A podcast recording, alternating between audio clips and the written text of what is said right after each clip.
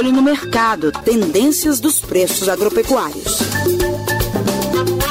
Neste ano, pela primeira vez na história, a produção de grãos no Brasil deve ultrapassar 270 milhões de toneladas. De acordo com o sétimo levantamento da safra 2020-2021, realizado pela Companhia Nacional de Abastecimento, a CONAB, a colheita estimada deve ser de 273 milhões e 800 mil toneladas.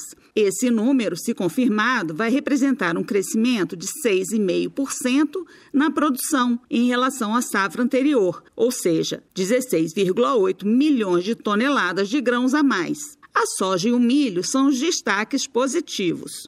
Na comparação com o último levantamento realizado pela Conab em março, foi registrado aumento de 1 milhão e meio de toneladas na estimativa total. Essa mudança é atribuída principalmente à ampliação de 1,5% na área plantada na segunda safra do milho, além de ganho de produtividade nas lavouras de soja. O diretor executivo de Política Agrícola e Informações da Conab, Sérgio Desen, ressaltou a importância desses dois produtos para toda a cadeia produtiva de alimentos no mundo. A gente vê que a soja praticamente caminha para o final da colheita e o milho caminha para o final do plantio da segunda safra.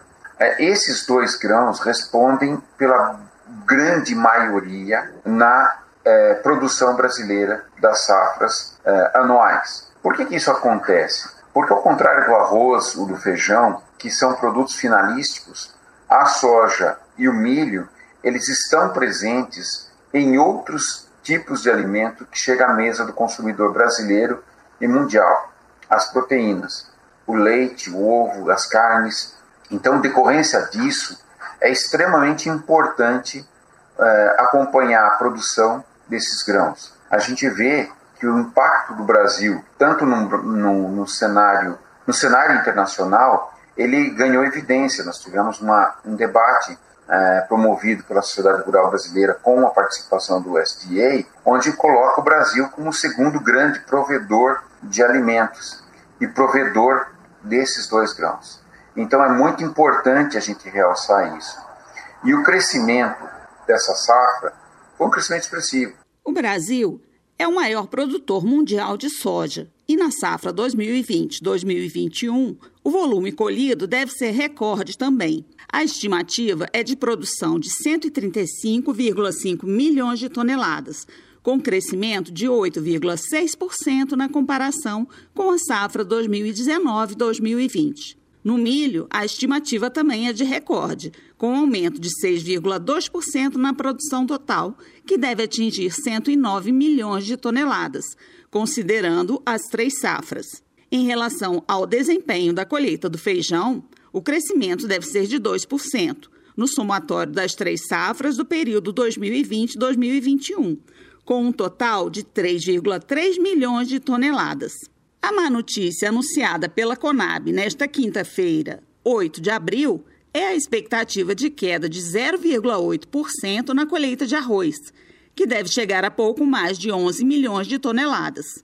O sétimo levantamento de safras de grãos da Conab mostrou que, em Minas Gerais, houve atraso na safra de verão do milho, com áreas em diferentes fases de desenvolvimento das plantas.